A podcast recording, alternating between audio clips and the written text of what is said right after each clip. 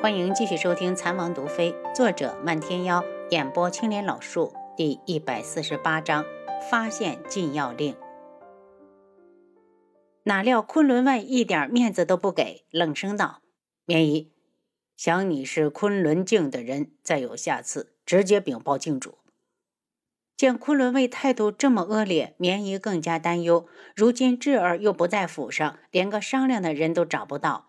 思来想去，他喊出七绝，哪知道才一开口，七绝就道：“绵姨，王爷走的时候再三交代，府上的一切事务都由王妃做主。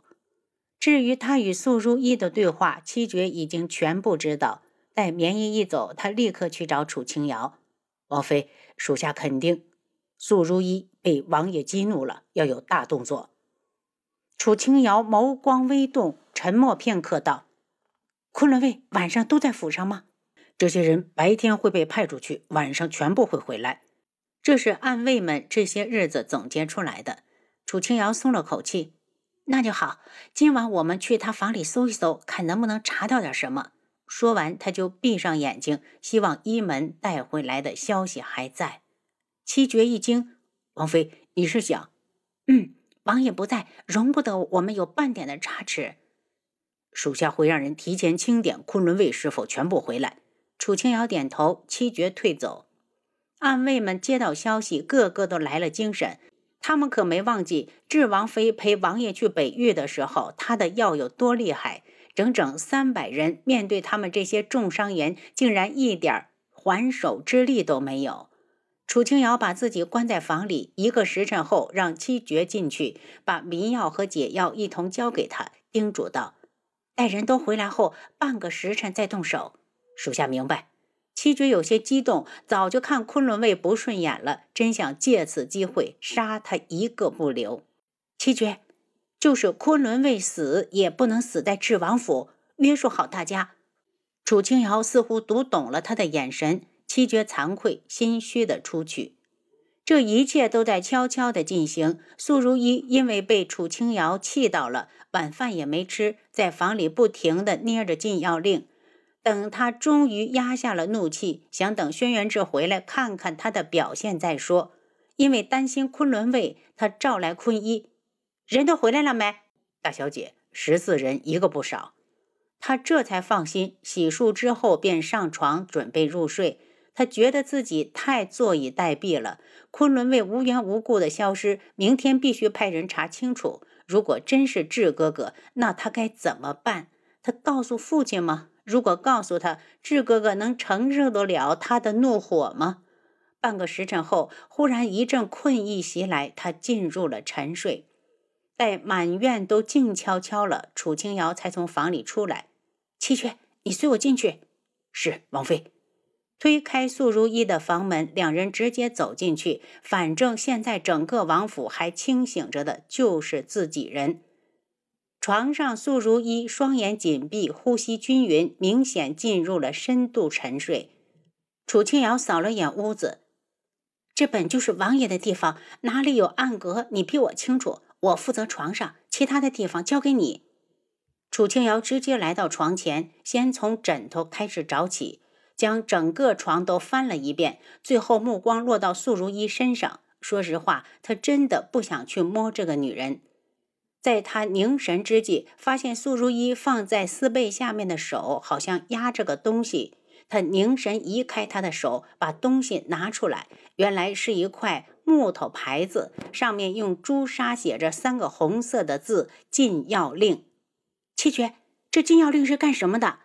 他对七绝晃了晃令牌，七绝身子一顿，火速冲过来，一把将禁药令抢过去，脸色变得铁青，咬牙道：“王妃，苏如意好生卑鄙，这禁药令一定是他下的命令。”见他反应这么大，楚清瑶也知道肯定不是好事。禁药令到底是什么意思？难道一门以后不卖给我们天穹药了吗？七绝将令牌还给他，是这个意思。王妃，此令一下，天穹再也没有资格从一门买到任何的药材，就连今年的一门大会也不能去参加。楚清瑶脸色冷下来：“七绝，苏如意不会是被你家王爷气得恼羞成怒了吧？”王妃，不管是什么原因，他这招都太歹毒了。就算王爷得罪了他，他也不能做出这么缺德的事情啊！如果一整年都拿不到药材，天穹会死很多人。七绝心情沉重，这样的消息必须马上让王爷知道。可王爷此时还在去江南的路上，等他收到消息，怕是禁药令早公布于众了。王妃，我们先把令牌毁了。七绝又来抢禁药令。楚清瑶一躲，你毁了这个，他就不能让一门再送来一块吗？再说昆仑卫已经回来几天了，他一直没动静，或许还没下最后的决心。楚清瑶将令牌按原位放回去，对着七绝道。所有东西都恢复成原样，我们出去。两人一脸沉重的出来。回房后，楚清瑶对七绝道：“这么大的天穹，你家王爷就没有想过自己种植药材吗？”“想过，但遭到了太医们的强烈反对。他们认为医门的药价格公道，成色也好，犯不着为了药材得罪他们。而且皇上也同意太医的说法。”愚昧！楚清瑶怒声：“七绝！”给你家王爷传消息，将今日的事情告诉他，最后附上一句：“本王妃想要自己种植药材。”七绝领命要走，他又道：“告诉安卫，这段时间不准轻举妄动，免得惹急了素如意。一定要在他将禁药令公布出来之前，找好地方种上药材，这样才能确保以后的天穹有药可用。”想了一晚上，天亮时，他给天树老人修书一封，将禁药令的事简单一句带过去，重点是请求天树老人支援天穹一批药材种子。叫来暗卫，将依山的地址小声告诉他，让他尽快的出城，早点将消息带回来。素如一醒来时，觉得头昏沉沉的，还以为是昨晚着凉，他没在意。昆仑卫们醒来的比往日晚。大家互相看了一眼，怕被大小姐发现他们偷懒，心照不宣的赶紧撤了。宇文景睿赶到边关时，天穹和九月国的大军正好联手攻破第五座城。他眼睁睁地看着大军如潮水般的冲了进去。太子殿下，我们怎么办？随从大急，拿剑来！他冷着脸向后伸手。太子，两国的皇子并没有露面。随从以为他要偷袭，闭嘴！宇文景睿脸色铁青，本太子的心思你少猜。随从不敢再说话，小心地将长弓摘下来递上去。长弓在手，宇文景睿从箭弹里拿出一支长剑，将准备好的信纸穿在剑上，对着城内射去。好巧不巧的，长剑刚一落地，就有一队九月国的军队经过，有人上前将信捡起来。将军，这是宇文景睿写给二皇子的信。嗯，我亲自送过去。当东方铎看到信时，脸色倏地阴下来。宇文景睿来得太快了，可他希望他来之前就能拖死大皇兄的。二殿下要和九月国商量吗？将军等不到提示，只好开口询问。派人去给轩辕安送信，就说宇文景睿出现了。想了下，他又道。我亲自过去一趟。东方朵与轩辕安见面后，密谋了半天，决定继续攻打下一座城，毒杀一国的大皇子。这么难得的出兵理由，他们可不想错过。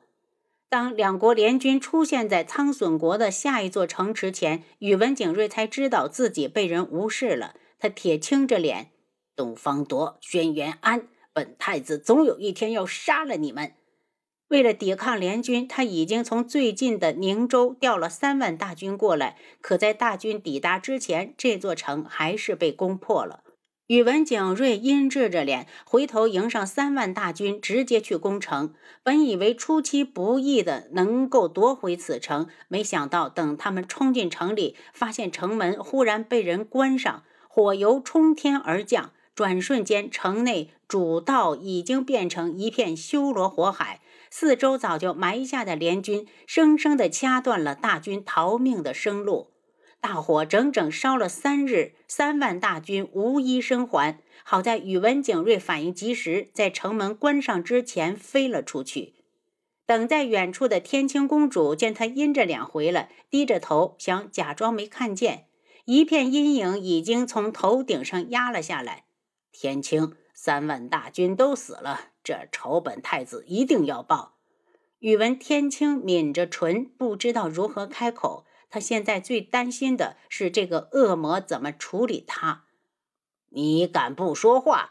宇文景睿布满狰狞的脸上带着十足的恨意，伸手扯过他，将宇文天青努力的咬住嘴唇，不让自己尖叫。宇文景睿的手扶上他惨白的面颊，阴沉凝邪。这张脸这么好看，本太子不会杀你，你还有用处。宇文天青闭上眼睛，不敢再看他，就怕自己会忍不住扑过去咬他一口。宇文景睿忽然放开他，附近有个山洞，我们住进去。虽然他损失了三万大军，只要天青这张牌利用的好，一样可以反盘。在东方颜月进攻无望时，九月国来人了。九月皇接到智王的来信，钦点了自己的十五皇帝，让他亲自走一趟，将大皇子和颜月公主接回去。一见到亲人，东方颜月就觉得底气足了，想借机会将智王妃解不了大皇兄的毒，添油加醋的说成是他故意不给解，就是让九月国损失最优秀的太子人选。十五皇叔东方正义眉心皱起，颜月，此事由皇叔去处理，你先带我们去见见你大皇兄。东方正义见过东方顺，便向智王府投了拜帖。楚清瑶看着帖子，让红檀收起来。七绝担心的道：“王妃，这东方正义怕是来者不善。”本王妃不怕。见智王妃收了拜帖，东方正义第二日准时到来。智王府外，他才刚下轿，就见一名紫衣男子也停在此处。紫衣男子一身冷梅香，让他。不由得多看了一眼，此人阴柔俊美，相貌不凡。飘逸的紫衣与他冰冷如刀的眼型形成鲜明的对比。他心下一凛，又细看了看，确实从未见过此人。您刚才收听的是《蚕王毒妃》，作者漫天妖，演播青莲老树。